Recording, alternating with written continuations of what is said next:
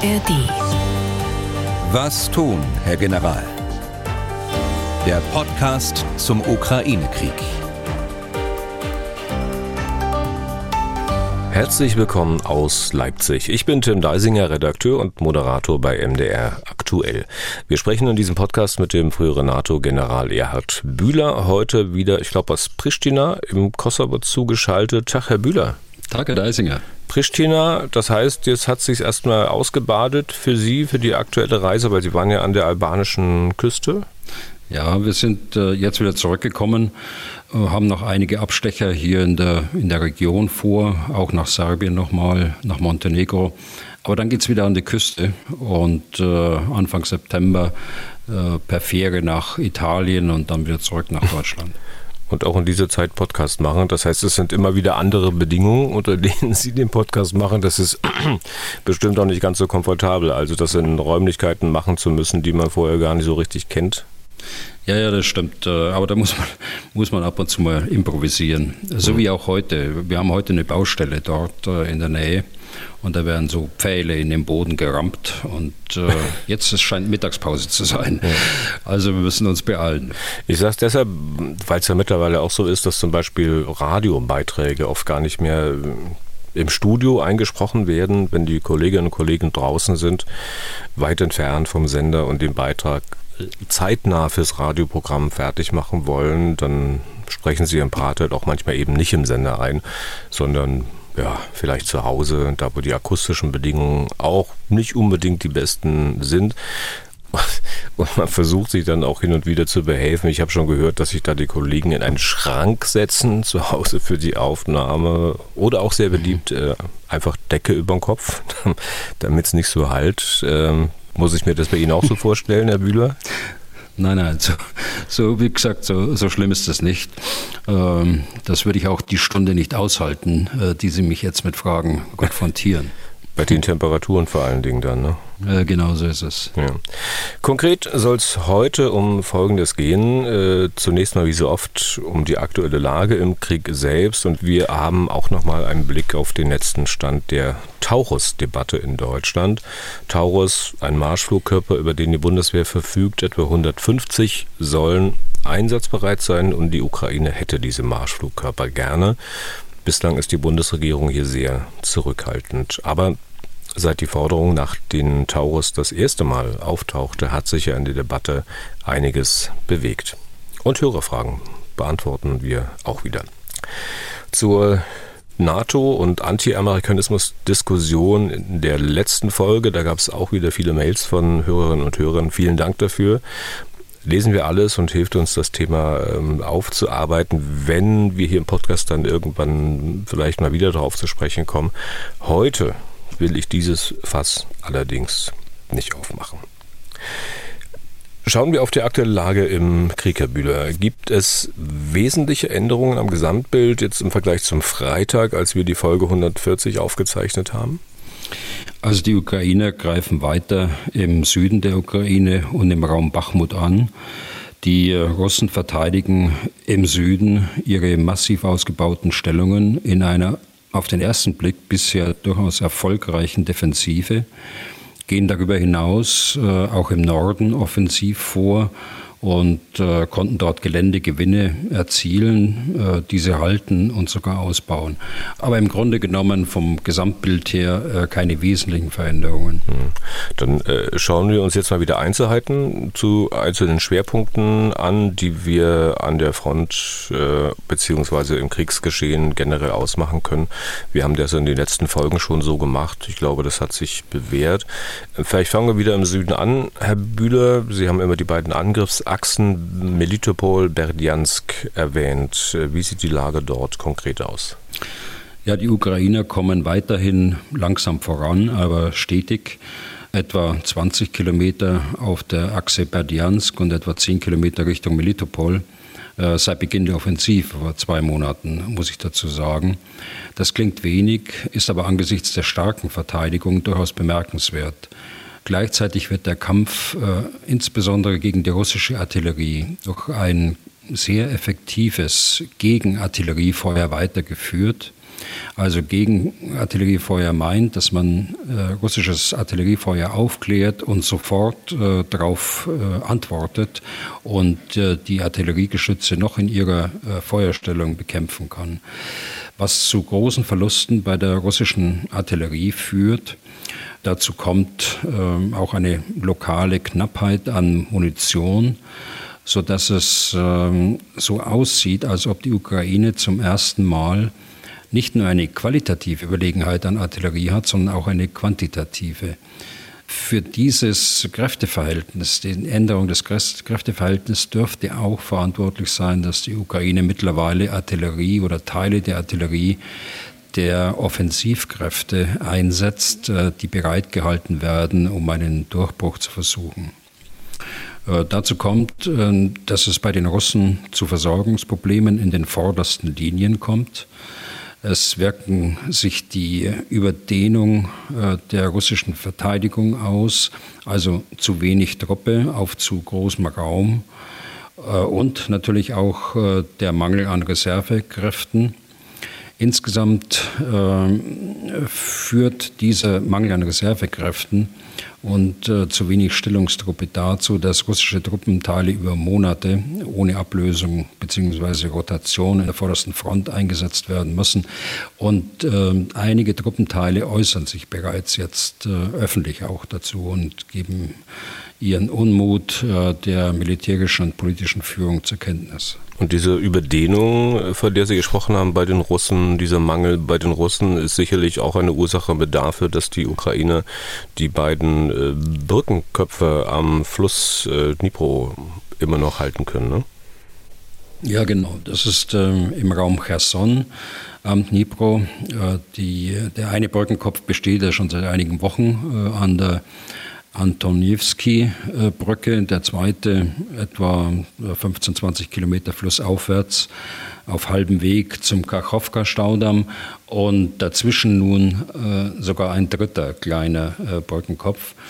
Das sieht alles nach einem geplanten Ablenkungsmanöver für die Russen aus. Äh, sie werden gezwungen, zusätzliche Kräfte, Personal, Material und Munition, Versorgungsgüter in diese Gebiete zu verlegen, was eben diese Überdehnung äh, noch verschärfen dürfte.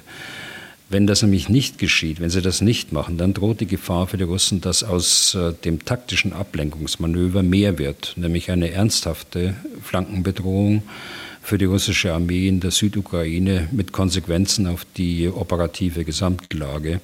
Das ist jetzt noch nicht erkennbar, aber äh, die Gefahr besteht natürlich, wenn die Russen jetzt nicht reagieren. Dann gehen wir mal an der Frontlinie weiter Richtung Osten, beziehungsweise dann auch Nordosten. Äh, wir kommen an bei Bachmut. Das war ja auch ein Schwerpunkt äh, ähm, der Kämpfe oder ist immer noch ein Schwerpunkt der Kämpfe mit welchem Stand derzeit? Also Bachmut ist die Lage weitgehend unverändert. Es geht zwar nach ukrainischen Angaben gerade südlich von Bachmut äh, voran, aber das ist marginal. Den Russen ist es offenbar gelungen, die Lage durch Abzug von Truppen aus dem Norden und Verlegung in den Raum Bachmut zu konsolidieren und den Vormarsch der Ukraine vorerst zu stoppen. Was aber bleibt, ist die Bindung wesentlicher russischen Truppenteile und ihre großen Verluste. Und äh, das äh, ist auf der Habenseite für die Ukraine im Raum Bachmut äh, zu verzeichnen. Noch weiter Richtung äh, Norden bzw. Nordosten, dann sind wir am Schwerpunkt Kopiansk und Svatove. Das war bislang immer ein Ort, an dem die Russen offensiv tätig waren und durchaus auch erfolgreich. Ist das weiterhin so? Das ist weiterhin so. Sie stehen mittlerweile etwa 20 Kilometer vor Kopiansk, aber immerhin damit noch weit vor ihrem mutmaßlichen Ziel äh, entfernt, den Fluss Oskil zu gewinnen und damit eine starke Verteidigungslinie entlang des äh, Flusses und außerhalb der besetzten Region Luhansk zu haben. Die Ukraine ist dort äh, in einer beweglichen Verteidigung. Sie ist in der Lage, den Raum zu halten. Äh, spätestens vor den stark befestigten Stellungen unmittelbar vor Kupiansk äh, wird dann versucht werden, den Angriff zum Erliegen zu bringen. Es passiert auch viel hinter der Frontlinie, sowohl auf ukrainischer als auch auf russischer Seite. Vielleicht schauen wir erstmal die Aktivitäten der Ukraine an, äh, inwieweit deren Operationen, wie Sie immer formulieren, in der Tiefe erfolgreich sind. Mhm. In der Tiefe gemeint sind also Angriffe der Ukraine auf Versorgungslinien, auf logistische Einrichtungen und Führungsstellen oder auch Brücken. Und hier hat es am Sonntag erneut einen Angriff auf die Kertschbrücke gegeben. Die Ukraine hat die Brücke mit drei umfunktionierten Boden-Luft-Raketen angegriffen vom Typ S-200. Das ist eine relativ alte Rakete mit äh, ungenügender Genauigkeit im Boden-Boden-Einsatz. Die Russen sagen, äh, die Raketen wurden abgeschossen. Tatsächlich sieht man äh, auf Bildern in der Nähe der Brücke große weiße Rauchwolken oder auch Wasserwolken, die von Explosionen im Wasser herrühren können. Die Russen sagen, es wäre eine Nebelwand gewesen, aber das ist nicht plausibel, denn äh, es nutzt nichts, eine Brücke einzunebeln, die gerade mit Raketen äh, beschossen wird. Und das GPS-System, das äh, wird ohnehin nicht aufgehalten durch eine Nebelwand. Auf jeden Fall äh, ist es so, die Brücke war äh, kurzfristig gesperrt, aber es hat offenbar keine nennenswerten Schäden gegeben und äh, die Brücke wurde ganz offensichtlich knapp verfehlt. Aber das war jetzt schon der dritte Versuch, äh, die Brücke zu treffen. Äh, einmal, ich glaube, es war im Oktober mit dem äh, LKW, der mit Sprengstoff beladen war und zur Explosion gebracht worden ist, kürzlich mit Seedrohnen und jetzt mit diesen S-200-Raketen.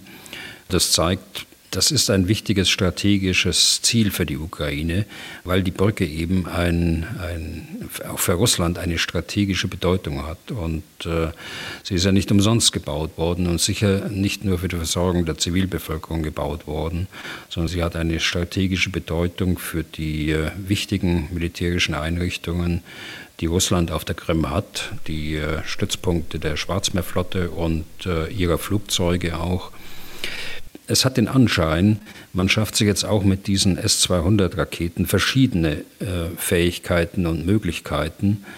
Äh, ich glaube, dass äh, man die Einsätze gründlich auswertet, äh, dass man die Angriffstechnik äh, verfeinert, verbessert und äh, so hofft, die Brücke irgendwann mal nachhaltig zu beschädigen.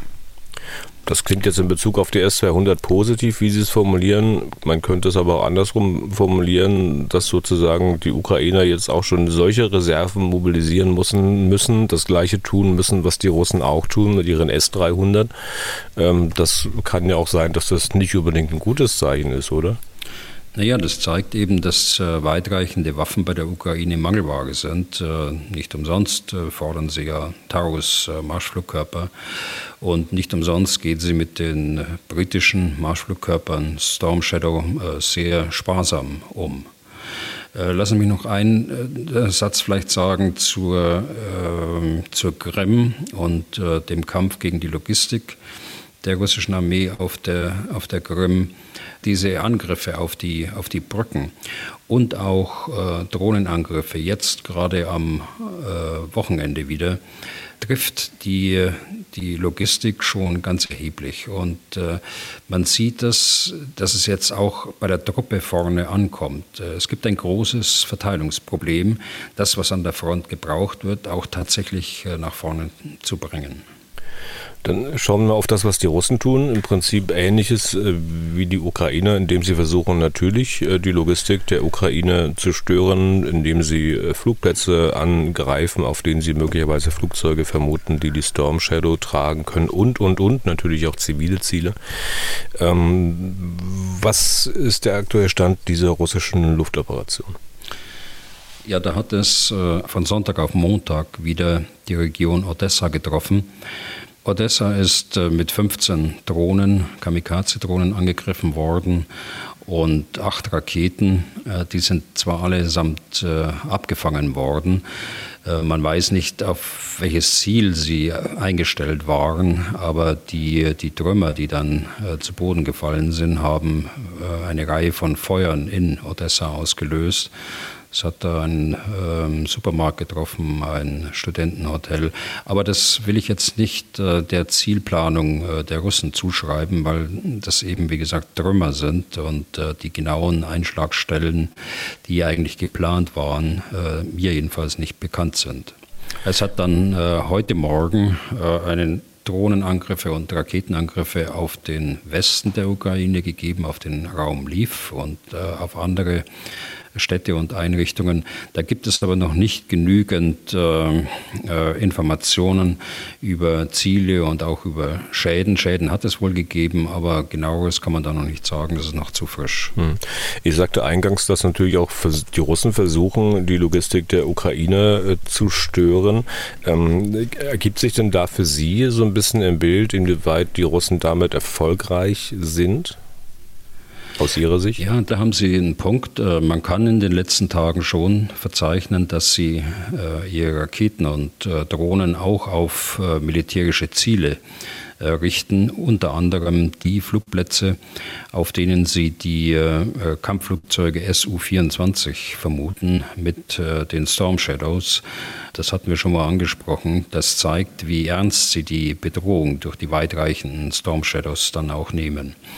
Aber äh, wie gesagt, das, was heute Morgen passiert ist, das kann ich noch nicht zuordnen, ob das militärische Ziele sind, die die Logistik äh, weit im Hinterland treffen sollen oder äh, ob das äh, wie üblich auch der, der äh, Terror gegen die Zivilbevölkerung auch darstellt. Das weiß ich noch nicht. Auf einige Aspekte rund um diesen Krieg, aktuelle, will ich mal noch ein bisschen näher eingehen, und zwar auf das Geschehen im Schwarzen Meer. Ähm, gestern gab es ja Aufregung, ob eine Detonation direkt vor der Küste Rumäniens genauer gesagt vor dem Küstenort äh, Kostinesti, das ist im Süden der rumänischen Schwarzmeerküste, äh, bis dahin, wo es dann ukrainische Schwarzmeerküste wird. Da sind es Luftlinie so ungefähr, ich habe mal geguckt, 160 Kilometer.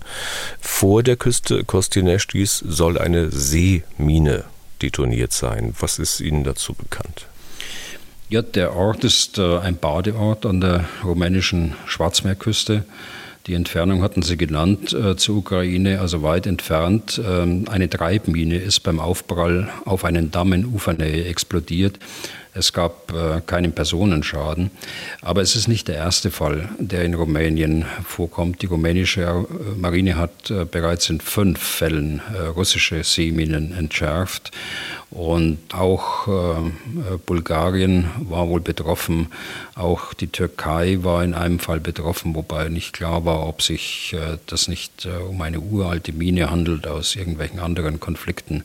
Aber es ist nicht zum ersten Mal, dass äh, hier eine Mine dann tatsächlich angespült worden ist. Hm. Und wie wahrscheinlich ist es, dass es tatsächlich eine russische Seemine ist, also wie in den Meldungen ja dort vermutet wird?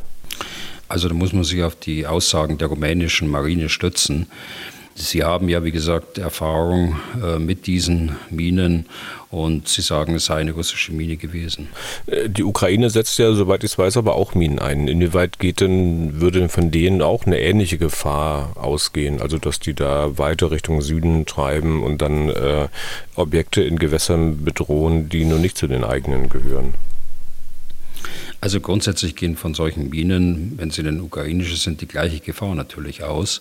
Nur die Ukraine haben nicht die Fähigkeit, äh, auf der hohen See Minen zu verlegen. Dazu ist ihre äh, Flotte überhaupt nicht mehr in der Lage. Da muss man sich nur auf der Oryx-Datenbank äh, anschauen, was sie schon an Booten und Schiffen verloren haben. Man kann aber davon ausgehen, dass sie in ihren Territorialgewässern und zwar ufernah Grundminen verlegt haben zur Abwehr einer amphibischen Landung der Russen. Das war ja die Absicht, äh, die die Russen hatten. Die hatten eine ganze Reihe von Landungsschiffen äh, dort äh, auf See zu Kriegsbeginn. Und ferner dürften sie ihre Hafeneinfahrten jedenfalls teilweise äh, verdeckt vermint haben und äh, nur noch äh, einzelne Lücken offen gelassen haben, die nur sie kennen. Hm, und das macht man dann mit ähm, Minen, die verankert sind, weil Sie hatten jetzt gesagt Grundminen, wir hatten diese Treibmine ähm, und dann habe ich gelesen, gibt es ja noch halt verankerte Minen, die halt nicht irgendwo in der Gegend rumtreiben. Naja, es gibt ähm, äh, grundsätzlich Treibminen.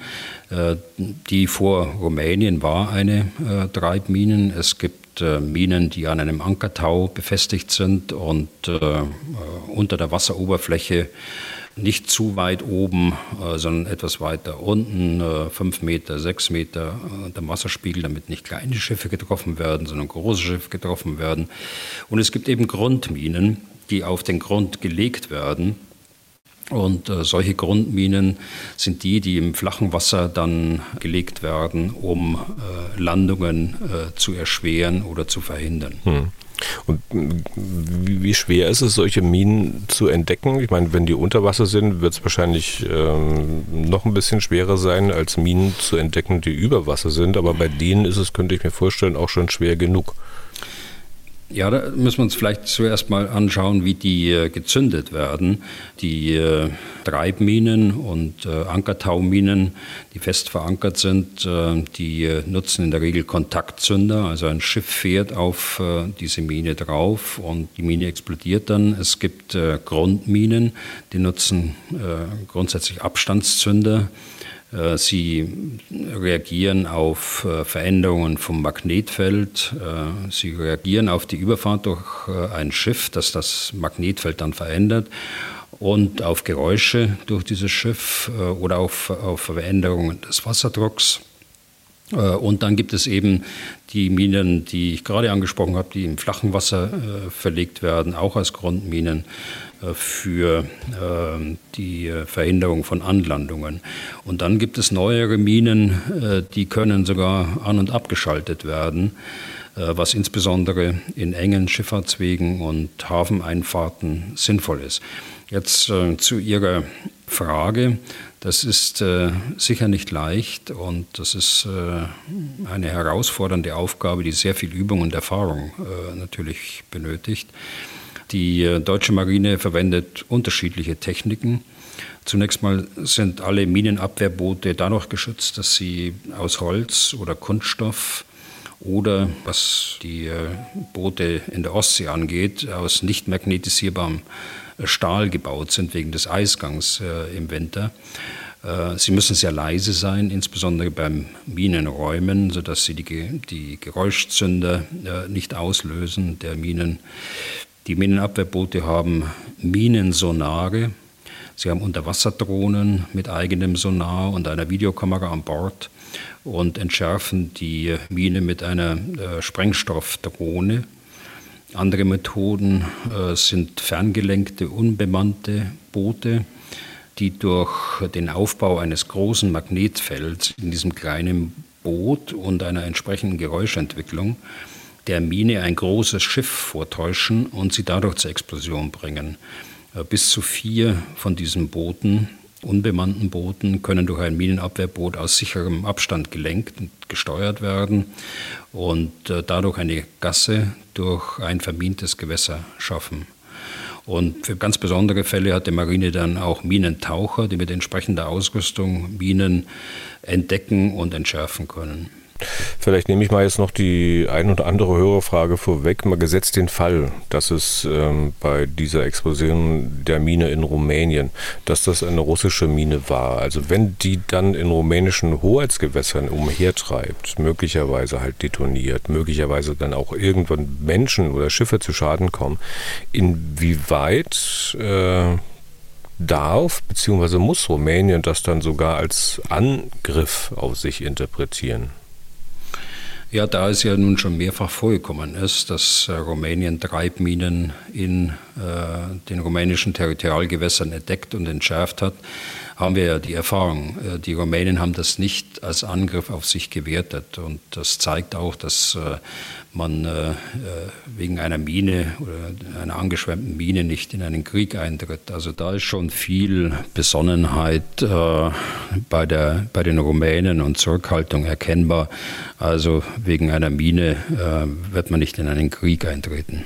Aber gefährlich ist es allemal, also nicht nur für Schiffe, die dann äh, zu ukrainischen Häfen wollen, sondern, wie man ja gesehen hat, generell äh, für den Aufenthalt im Schwarzen Meer, für Schiffe und möglicherweise auch für Personen, die dann äh, da in der Nähe dieser Mauer gewesen wären. Ja, das stimmt. Deshalb ist äh, das Ausbringen von Seeminen im Völkerrecht schon seit äh, langem äh, sehr streng reglementiert. Das heißt, Treibminen äh, müssen eine Stunde nach Ausbringen ins Wasser sich selbst unscharf machen. Also das, ist, äh, das schließt eigentlich einen Einsatz, der irgendwie Sinn machen soll, schon fast aus. Ankertauminen müssen sich unscharf machen, sobald das Ankerseil reißt und die Mine abtreibt. Das ist aber hier offensichtlich nicht der Fall gewesen, sei es, dass es eine Treibmine war oder das Ankerseil gerissen ist. Also äh, da ist äh, kein Mechanismus an dieser Mine offensichtlich vorhanden, der sie selbst unscharf macht. Kurz noch eine zweite Sache aus dem Schwarzen Meer, und zwar die Russen haben ja offenbar ein Frachtschiff gezwungen äh, zu stoppen mit Warnschüssen. Dass die, die, Russen sind dann an Bord gekommen, haben das Schiff durchsucht und nachdem sie keine Waffen gefunden haben, haben sie gesagt, okay, ihr könnt weiterfahren.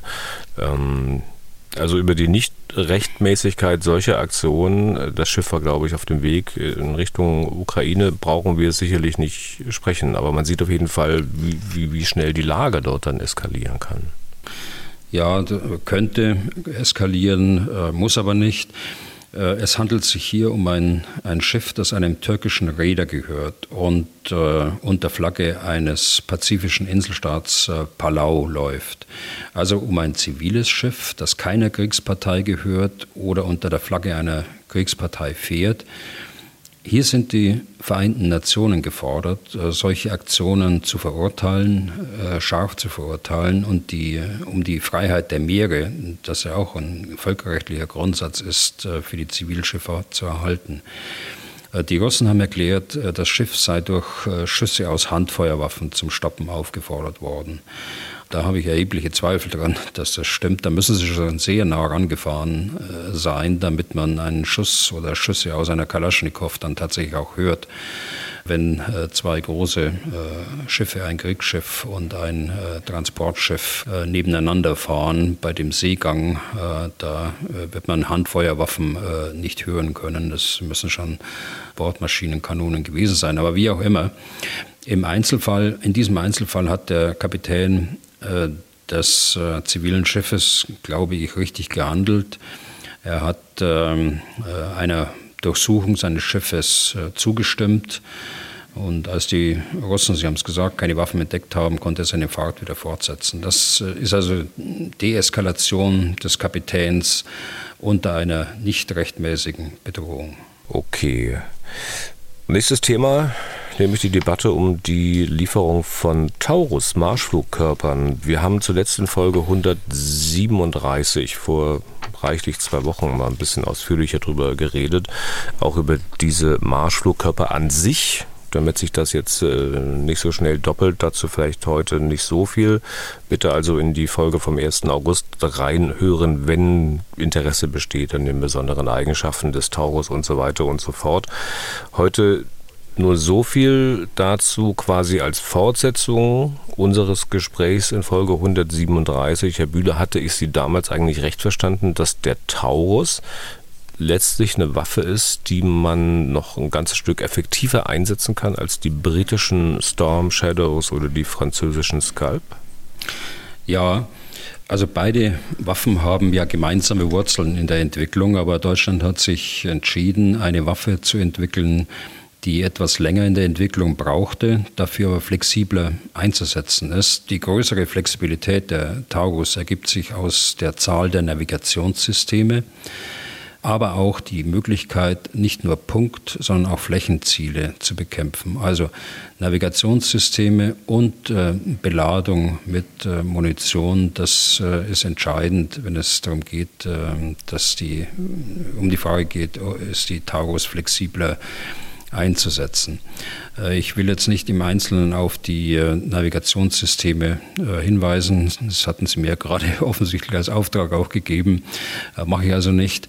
Aber wichtig ist, dass das Flugzeug die abgeschossene Taurus äh, nach wie vor überwachen kann. Es gibt nach wie vor eine Datenverbindung zwischen dem Flugkörper und dem Flugzeug, äh, sodass auch die Mission verändert werden kann oder auch im Zweifel abgebrochen werden kann oder auch beobachtet werden kann und äh, hinsichtlich dass das Schadensbild äh, eindeutig ist. Äh, also, dass ich genau überprüfen kann, ich habe genau den Punkt getroffen, den ich tatsächlich äh, äh treffen wollte. Das sicherzustellen und zu vermeiden, dass das Flugzeug in dieser Phase der äh, Steuerung des Taurus nicht abgeschossen wird, muss die Waffe weit vor den feindlichen Linien abgefeuert werden. Äh, deshalb ist der Taurus noch mehr als die Storm Shadow eine Abstandswaffe. Die Reichweite liegt bei äh, deutlich über 500 Kilometer. Die Storm Shadow dürfte äh, fast im gleichen Reichweiteband äh, liegen. Es wird zwar immer geschrieben, dass sie nur eine Reichweite von 250 Kilometern hat. Hm, es ist wahr, es gibt eine Exportversion der Storm Shadow, aber da die Lieferungen unmittelbar aus Beständen der Royal Air Force kamen, äh, ist es nicht sehr wahrscheinlich. Äh, beiden äh, Systemen, letzter Gedanke äh, dazu, beiden Systemen ist gemeinsam, dass sie mit dem Flugzeug technisch zusammenpassen müssen. Also wir sagen dazu, in das Flugzeug integriert werden müssen, elektronisch von der Software her aber auch mechanisch. Äh, die Storm Shadow wurde in einem monatelangen Verfahren in die ex-sowjetische äh, Su-24 integriert. Bei der Taurus dürfte sich das aufgrund der Vielzahl von Navigationssystemen und der erforderlichen direkten Datenverbindung äh, länger dauern. Also äh, ob sich das bei der künftigen Verwendung einer F-16 äh, verbessert, ja, davon ist auszugehen, weil man dann auf standardisierte Schnittstellen der NATO zurückgreifen kann. Also wer noch mehr technische Sachen äh, und zu Einsatzmöglichkeiten des Taurus wissen will, wie gesagt, Folge 137 am 1. August haben wir die veröffentlicht. Nun wird ja seit einiger Zeit, Herr Bühle, darüber debattiert, ob Deutschland diese Marschflugkörper liefern sollte oder nicht.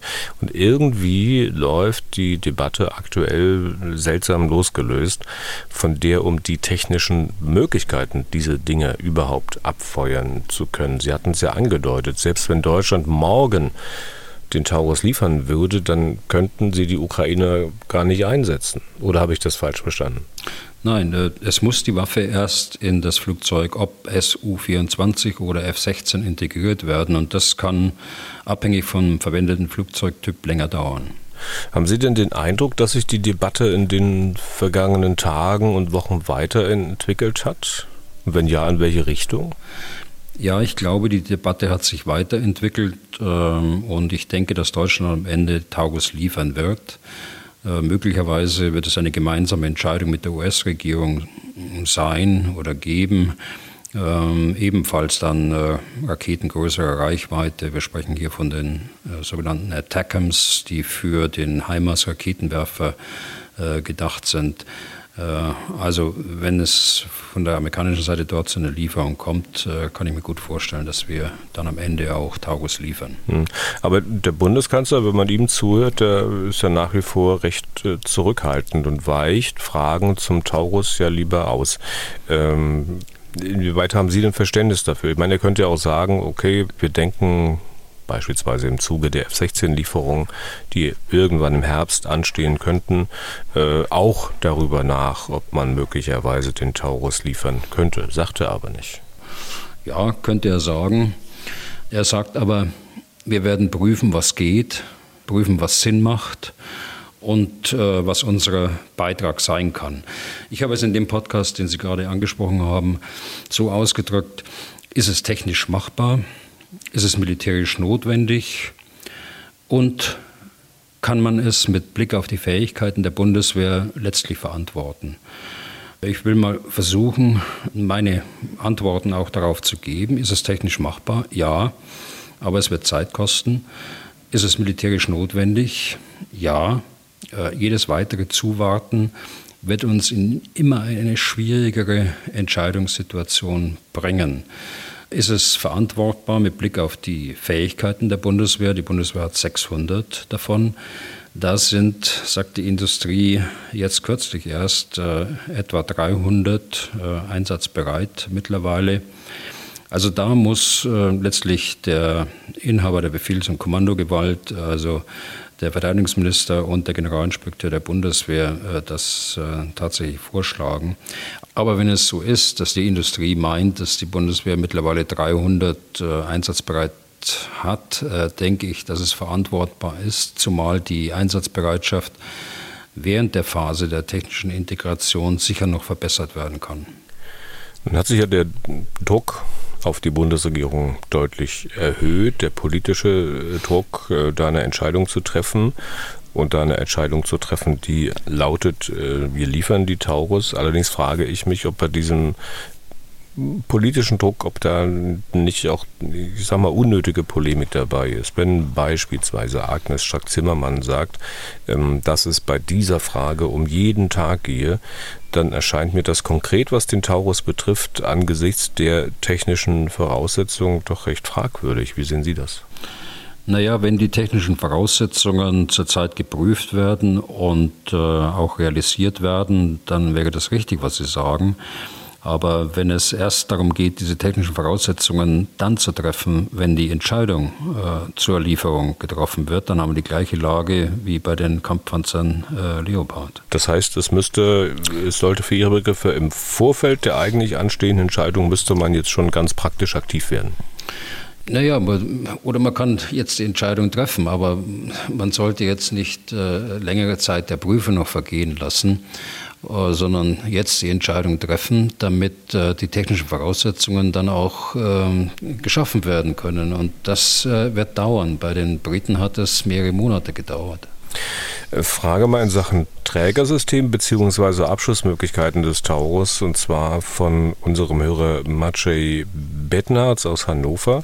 Ich zitiere ihn mal. Im Hinblick auf die aktuelle Diskussion um die Taurus wird immer darauf verwiesen, dass diese Flugzeuge zum Start erfordern und daher ein Einsatz wegen fehlender Trägersysteme problematisch ist. Bei Wikipedia lese ich jedoch, dass es eine Taurus CL-Variante gibt, welche von Schiffen oder sogar von Lkw aus gestartet werden können. Zitat Ende. Also Herr Bettnatz, ich habe mir das äh, angesehen auf Ihre Empfehlung hin in Wikipedia. Das scheint mir so zu sein, dass äh, diese äh, Variante angeboten worden ist von der Herstellerfirma. Also es gibt das als theoretische Option, aber diese hat die Bundeswehr nicht. Die Bundeswehr hat ausschließlich Taurus, die von, vom Tornado oder vom Eurofighter verschossen werden können.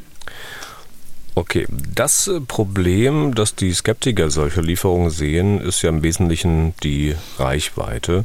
Hier schafft der Taurus, das hatten Sie auch gesagt, mehr als 500 Kilometer, kann also Ziele auch tief im russischen Kernland treffen.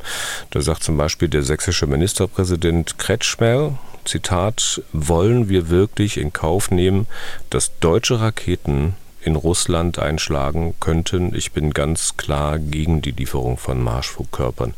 Zitat Ende. Ist das ein Argument für Sie, Herr Bühler? Nein, ist es nicht. Aber äh, vorab, ich habe äh, großes Verständnis dafür, dass ein Ministerpräsident eines Bundeslandes wie Sachsen äh, die Stimmungen in seinem Land aufnimmt äh, und sich entsprechend äußert.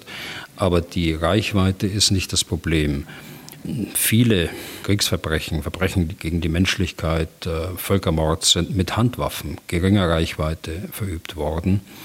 Es geht also nicht um den Typ einer Waffe, schwere, leichte, offensiv oder defensiv, sondern es geht um Zweck und Ziel des Waffeneinsatzes. Da gibt es eben bei Ministerpräsident Kretschmer und anderen die Befürchtungen, dass die äh, Marschflugkörper genutzt werden könnten, um Ziele in Russland anzugreifen. Also mal abgesehen davon, dass es legitim wäre, äh, Flugplätze um das Kaspische Meer in der Region Rostov oder Krasnodar anzugreifen, weil von denen eine unmittelbare und tagtägliche Bedrohung der Ukraine ausgeht. Es äh, sprechen äh, die Erfahrungen der letzten 17 Monate aber dagegen, dass die Ukraine irgendwelche Auflagen, äh, die sie zum Beispiel von den USA, von Großbritannien, Deutschland und auch Frankreich äh, bekommen hat, nicht beachten würde. Sie haben keine von den Westen gelieferten Waffensysteme gegen Ziele in Russland eingesetzt.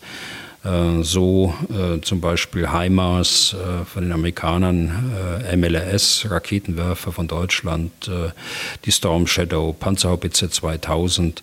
All diese Waffen, die mit Auflagen verbunden worden sind, sind niemals von der Ukraine eingesetzt worden. Das Einführen eines solchen Arguments in die Debatte spricht im Gegenteil von einem ausgesprochenen Misstrauen in ein Land, dass man den Bekundungen zufolge alles geben möchte, damit sie von ihrem Selbstverteidigungsrecht Gebrauch machen kann. Und äh, der zweite Punkt in dieser Reichweitendiskussion wird mir viel zu wenig beachtet. Äh, große Reichweite, also eine Abstandswaffe, bedeutet auch großen Schutz für die Besatzungen der Flugzeuge, die diese Abstandswaffen abschießen. Je größer die Entfernung zur Frontlinie beim Abschuss der Waffe, desto weniger werden sie durch Flugzeuge der Russen und ihre bodengebundene Luftverteidigung bedroht. Sie können also aus der mittleren Ukraine, aus der westlichen Ukraine abgeschossen werden und äh, dennoch militärische Ziele in äh, der Region Saporischschja im Süden oder in Donetsk oder auf der Krim erreichen. Der SPD-Verteidigungspolitiker Johannes Arlt, der sieht das ähnlich wie Kretschmer und der wünscht sich, wie er sagt, eine ausgewogene Debatte dazu. Man solle die Bedenken nicht einfach wegwischen. Ähm, Herr Bühler, dann Vielleicht können wir das mal versuchen. Wischen Sie mal nicht, sondern äh, wägen Sie mal ab. Gibt es da nicht, wenn Sie überlegen, Plus, Minus, Vorteile, Nachteile, äh, gibt es nicht auch aus Ihrer Sicht tatsächlich Gründe, außer den technischen, die gegen eine Taurus-Lieferung sprechen würden, die man dann mit den anderen Gründen abwägen müsste? Also man soll Bedenken nicht wegwischen. Da stimme ich Herrn Alt äh, unbedingt zu. Ähm, deshalb sprechen wir ja gerade darüber. Aber ich kann tatsächlich keine Gründe erkennen, die dagegen sprechen, wenn die drei Fragen, die ich gerade nannte, auch beantwortet werden können. Und äh, aus meiner Sicht äh, können die ersten beiden Fragen äh, eindeutig beantwortet werden. Und die äh, dritte Frage sagte ich, da habe ich eine Vermutung, dass sie äh, mit Ja beantwortet werden kann. Aber letztlich ist es eine Entscheidung des äh, Ministers und auch des Generalinspekteurs äh, festzustellen, dass die Verteidigungsbereitschaft der Bundeswehr dadurch nicht beeinträchtigt hm. wird. Na gut, dann ist es jetzt an mir, ähm, nochmal weiter zu fragen, ähm, nochmal das Argument oder die, die Formulierung von Herrn Kretschmer aufzugreifen, äh, nämlich der nicht in Kauf nehmen möchte, dass deutsche Raketen in Russland einschlagen können. Mal wieder zugespitzt, ich weiß, Herr Bühler. Von der ukrainischen Grenze bis Moskau sind es Luftlinie, ich glaube auf der kürzesten Strecke 450 Kilometer. Was könnte passieren, wenn ein deutscher Taurus-Marschflugkörper, hm, sagen wir, auf dem Roten Platz einschlägt? Also einfach nur mal überlegen, was könnte danach passieren? Und vielleicht lassen Sie ähm, die Einleitung in Ihrer Antwort, von der ich vermute, dass sie gleich kommt, weg, nämlich dass das sehr unwahrscheinlich ist. Das denke ich auch, aber. Das vermuten Sie. Also ich, da komme ich Ihnen entgegen und sage das nicht, dass es unwahrscheinlich ist. Aber ich äh, sage sogar, dass es äh, genauso wenig, wie es in den letzten 17 Monaten nicht stattgefunden hat, dass die Ukraine gegen Auflagen der westlichen Unterstützerstaaten verstoßen hat, es in Zukunft auch nicht stattfinden wird. Mit äh, einem Bruch solcher Auflagen und Vereinbarungen würde die Ukraine die Unterstützung aus dem Westen riskieren, von der ihr Überleben abhängig ist. Und das werden sie nicht tun. Das ist für mich das entscheidende Argument. Und das Zweite, äh, Sie haben das zugespitzt auf die 450 Kilometer von der ukrainischen Grenze bis Moskau. Das würde bedeuten, äh, dass das Flugzeug das in unmittelbarer Frontnähe abschießen müsste, diesen Flugkörper. Und das würde bedeuten, dass die Ukraine ein Flugzeug fahrlässig äh, gefährdet in einem solchen Einsatz und äh, das würden sie nicht tun. Aber das ist ein taktisches Argument und ein nachrangiges.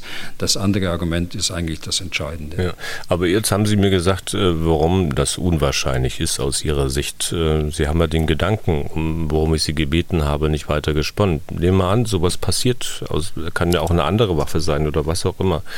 Ähm, aber eine aus dem Westen gelieferte. Was könnte denn passieren? Man muss doch in solchen Szenarien hm, auch denken? Inwieweit wäre das ein Anlass für Russland zu eskalieren? Oder ähm, könnte das ein deutlicher Schnitt in diesem Krieg werden? Ich weiß es nicht, Herr Bühler. Was äh, schweben Ihnen da für Szenarien im Kopf rum? Ich kann mir da kein Szenario denken.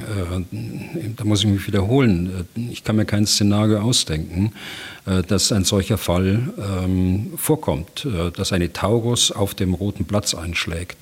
Das ist mir zu zugespitzt und so fern der Realität. Ich vertraue da auf das Einhalten der Zusagen möglicher Auflagen, die es dann gibt durch die Bundesregierung. Äh, und deshalb wird das so nicht eintreten. Okay.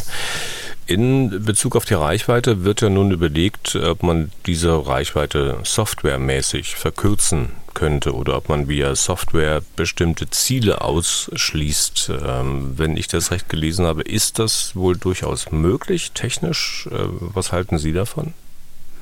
Naja, damit äh, reduziert man den Schutz der ukrainischen Soldaten, die das abschießen müssen, weil sie dann deutlich näher an die Frontlinie herangehen müssen, um überhaupt äh, äh, die Brücke auf der Krim oder logistische Einrichtungen auf der Krim treffen zu können. Und dass man bestimmte Ziele ausschließt via Software. Also wissen Sie, da wären wir ja schon dran mit an der Zielplanung.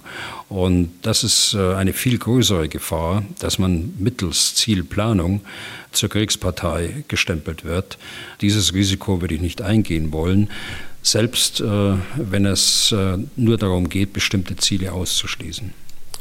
Hörerfrage bzw. Höreranmerkung noch an dieser Stelle und zwar von Tino Lesche, der bei der Taurus-Debatte ein Déjà-vu hat. Äh, ähnlich wie es ihm wahrscheinlich auch geht, Herr Bühler. Ich zitiere ihn mal, die Offensive geht voran, wenn auch schleppend. Gleichzeitig ist absehbar, dass es im Herbst eine natürliche Schlammphase geben wird, die das Vorhaben maßgeblich erschweren wird. Das heißt, eine Zusage jetzt und eine baldige Lieferung könnten maßgeblich zum Gelingen des ukrainischen Vorstoßes beitragen, auch um Russland zu zeigen, dass man es ernst meint und um endlich das sinnlose Sterben zu beenden. Wir in Deutschland dagegen diskutieren, dass wir von 600 Marschflugkörpern wohl nur um die 150 einsatzbereit hätten und diese wofür bräuchten, sollten wir nicht möglichst alles und so schnell als möglich liefern, damit der gerechte Frieden in greifbare Nähe rückt. Zitat Ende. Ich glaube, Sie hatten ansatzweise hier im Podcast auch heute schon ein bisschen was äh, zu diesen Überlegungen gesagt. Ja, ich ähm, stimme da äh, unserem Hörer zu. Ich habe äh, zwar großes Verständnis dafür, dass man solche Entscheidungen sorgfältig abwägen muss. Das ist eine Selbstverständlichkeit. Aber letztlich muss man eine Entscheidung treffen. Und äh, eine Entscheidungssituation wird nicht leichter, wenn man sie aufschiebt. Ketzerische Frage noch am Ende dieses Themas. Wenn der Taurus mal geliefert ist, wovon Sie ja ausgehen, und die F-16 auch, wovon Sie auch ausgehen, und äh, wenn die Offensive der Ukrainer weiter relativ langsam vorwärts kommt? Was kommt denn dann äh, an Forderungen beispielsweise oder an Lieferungen? Ich nehme an, dass Sie den ersten Satz Ihrer Antwort wieder das Wort Spekulation einbauen oder spekulieren, Herr Bühler. Da, da brauche ich gar nicht zu spekulieren. Ich habe ja seit Monaten von einer verpassten Chance gesprochen weil wir der Ukraine nicht gleich zu Beginn äh, des Krieges die verfügbaren Waffen gegeben haben, um äh, zu gewährleisten, dass sie ihr Selbstverteidigungsrecht wahrnehmen können. Und das sollte sich eben nicht wiederholen. Ich möchte die Diskussionen nämlich nicht miterleben, die ja bereits in Ansätzen vorhanden sind, aber dann Fahrt aufnehmen werden, wenn die Ukraine vor einer Niederlage, äh, vor einer Kapitulation als äh, souveräner Staat stehen würde. Okay, dann Punkt unter dieses Thema, das ja eigentlich das Taurus-Thema heute in diesem Podcast war.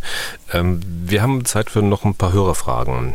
Ähm, Christopher Hule aus Farel hat uns geschrieben und zwar wie folgt. Ich lese aus dieser Mail mal ein bisschen ausführlicher vor. Zitat. Also meine Frage betrifft die Sichtbarkeit der Brutalität und Grausamkeit in diesem Krieg, die meiner Meinung nach ein neues Niveau erreicht hat. Sie ist für die Öffentlichkeit so sichtbar wie noch nie zuvor in der Geschichte. Die deutsche Öffentlichkeit musste zwar bereits in der Vergangenheit den Verlust deutscher Soldaten beim Ausüben ihrer Pflicht im Ausland verkraften, man denke zum Beispiel an Afghanistan, was damals schon schwer war.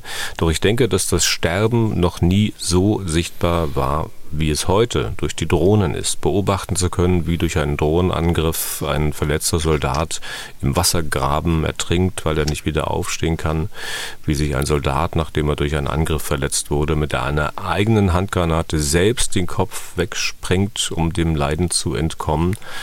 Ein Soldat, auf den wieder und wieder Granaten geworfen werden, bis dieser in Klammern endlich tot ist, während dieser mit seinen Händen und seinem gebrochenen Körper über den Boden kriecht und versucht, in Sicherheit zu kommen. All das sind Aufnahmen, die ich und viele andere bereits gesehen haben.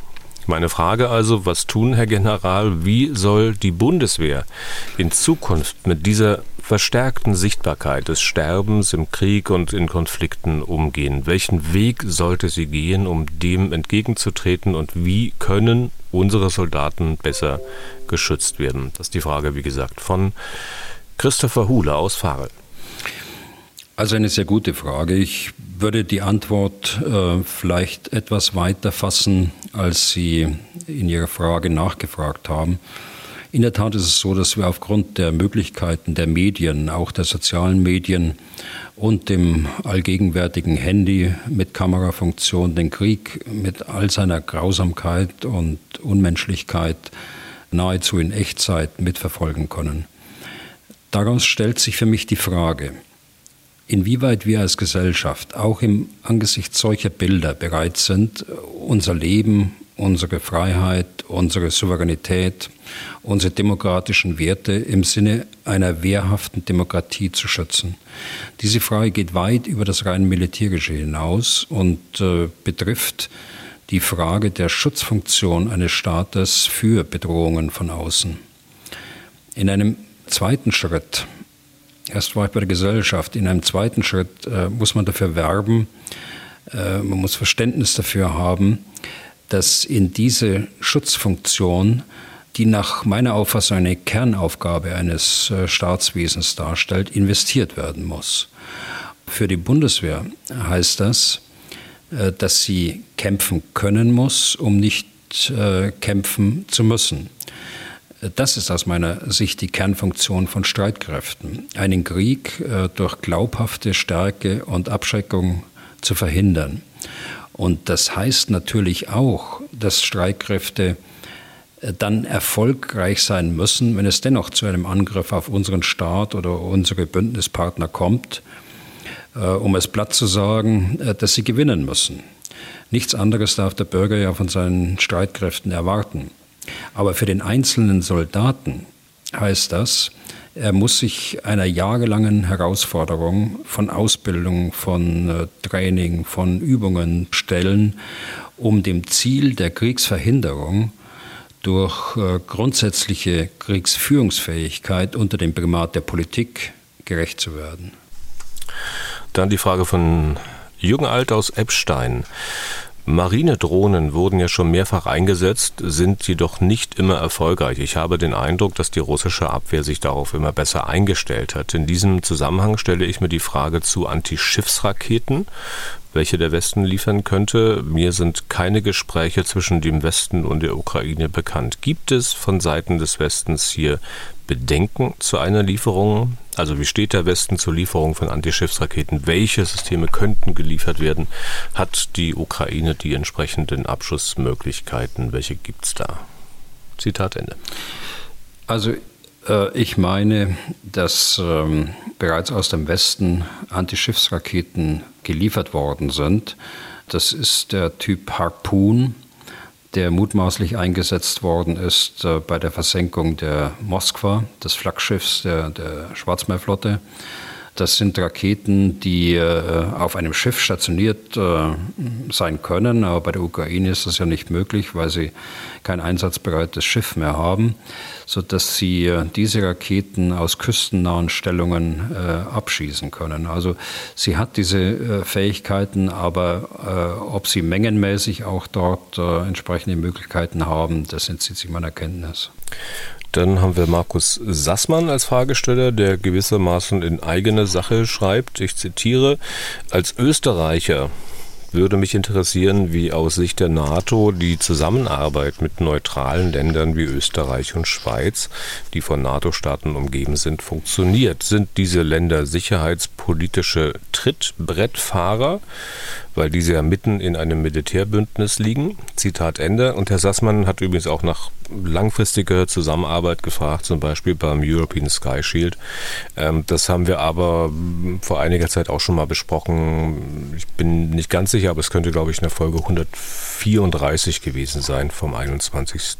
Juli. Also deswegen jetzt zu langfristiger Zusammenarbeit mal eher nichts. Aber die Frage von Herrn Sassmann, Herr Bühler. Also die langfristige Zusammenarbeit mit Österreich und der Schweiz äh, ist sehr gut, was äh, die trilaterale Kooperation mit Österreich und Schweiz und Deutschland äh, angeht. Äh, das firmiert auch unter einem Namen äh, Dachgespräche, also Deutschland A wie Österreich und CH wie Schweiz. Das ist äh, ein Format, das äh, von der Ebene der äh, Minister jeweils bis auf die Generalsebene in verschiedenen Foren und verschiedenen Fragestellungen agiert. Wenn ich jetzt die NATO anschaue, da haben wir tatsächlich in diesem Podcast eine ganze Reihe dazu gesagt. Ich würde das nie Trittbrettfahrer nennen, Herr Sassmann. Ich habe Verständnis für die Schweiz, habe auch Verständnis für für die äh, jahrhundertelange äh, Neutralität der Schweiz. Ich glaube, dass äh, ein solches Land auch notwendig ist, äh, um internationale Organisationen die nötige Neutralität äh, auch äh, auf dem Boden der Schweiz dann auch zu geben. Und äh, bei Österreich, äh, gut, da akzeptiere ich das natürlich auch. Mir ist klar, dass es eine, eine extrem politische Frage ist in Österreich. Ich kann mir vorstellen, dass äh, die die Österreichische Volkspartei, die äh, Sozialdemokratische Partei Österreichs, äh, dass die eine andere äh, Auffassung haben wie, oder in Teilen wie die FPÖ, eine politische Frage. Ich mache immer nur zwei Punkte. Österreich ist auf der Europäischen Union ein Garant für eine intensive militärische Zusammenarbeit. Bei der NATO ist sie plötzlich neutral. Und da habe ich ein gewisses Störgefühl äh, dabei. Zweitens, Österreich hat sogar im europäischen Bereich äh, den Spitzendienstposten besetzt, die mit dem ehemaligen Generalstabschef der österreichischen Armee und äh, beeinflusst in erheblichem Maße die militärische Zusammenarbeit äh, der Staaten der Europäischen Union, die sich in ihren strategischen Kompass äh, gerade im letzten Jahr reingeschrieben haben, dass von Russland äh, eine große Bedrohung äh, ausgeht. Äh, also das ist das zweite, der zweite Punkt, wo ich sage, da gibt es bei mir innerlich irgendwie Klärungsbedarf. Okay, und dann haben wir noch einen Fragesteller und zwar ist das Stefan Christa. Aber ich könnte mir vorstellen, dass Herr Bühler in die Antwort auf diese Frage äh, sicher auch nicht alles packen darf, was er weiß, aber das wird er selbst entscheiden. Äh, die Frage von Stefan Christe lautet wie folgt. In Dresden hat dieser Tage ein Bagger bei Bauarbeiten ein Glasfaserkabel erwischt. Daraufhin gab es vielerorts einen Ausfall der Telekommunikationstechnik. Und wie ich hier nun sitze und Ihren Podcast über das Smartphone höre, kam mir die Frage in den Sinn, über welche Kommunikationskanäle verfügt die NATO eigentlich und wie angreifbar sind diese Systeme? Kann man mit einem gezielten Schlag oder einem Hackerangriff einen Blackout auslösen? Zitat Ende. Nein, das kann man nicht, aber es ist schon so, dass ich äh, da äh, sehr wenig äh, dazu sagen kann, auch öffentlich. Der NATO ist bewusst, dass äh, diese Kommunikationskanäle angreifbar sind. Äh, es gibt deshalb redundante Systeme und insbesondere die roten äh, Systeme, wie wir sagen, also die Geheiminformationen enthalten und über die Geheiminformationen übermittelt werden, die sind so stark abgeschottet, sie sind auch nicht mit dem Internet verbunden, sondern ein geschlossenes System in der man nicht einfach so eindringen kann wie äh, in ein Firmennetzwerk. Also es gibt da äh, Vorkehrungen auch, was äh, die Schlüsselung von Informationen angeht, die über Satelliten übertragen werden, die über Seekabel übertragen werden, die ja auch abgehört werden können und abgehört werden. Da hat die russische Marine die entsprechenden äh, Fähigkeiten und auch die entsprechenden Schiffe dazu. Okay. Damit sind wir durch für heute. Vielen Dank für Ihr Interesse. Wenn Sie selbst Fragen an Herrn Bühler haben, dann schreiben Sie an general.mdraktuell.de oder rufen Sie an unter 0800 637 3737. Herr Bühler, die nächste Ausgabe unseres Podcasts soll am Freitag erscheinen. Bis dahin und auf jeden Fall vielen Dank für heute. Ja, gern geschehen, Herr Deisinger. Dann bis Freitag. Was tun, Herr General? Der Podcast zum Ukraine-Krieg.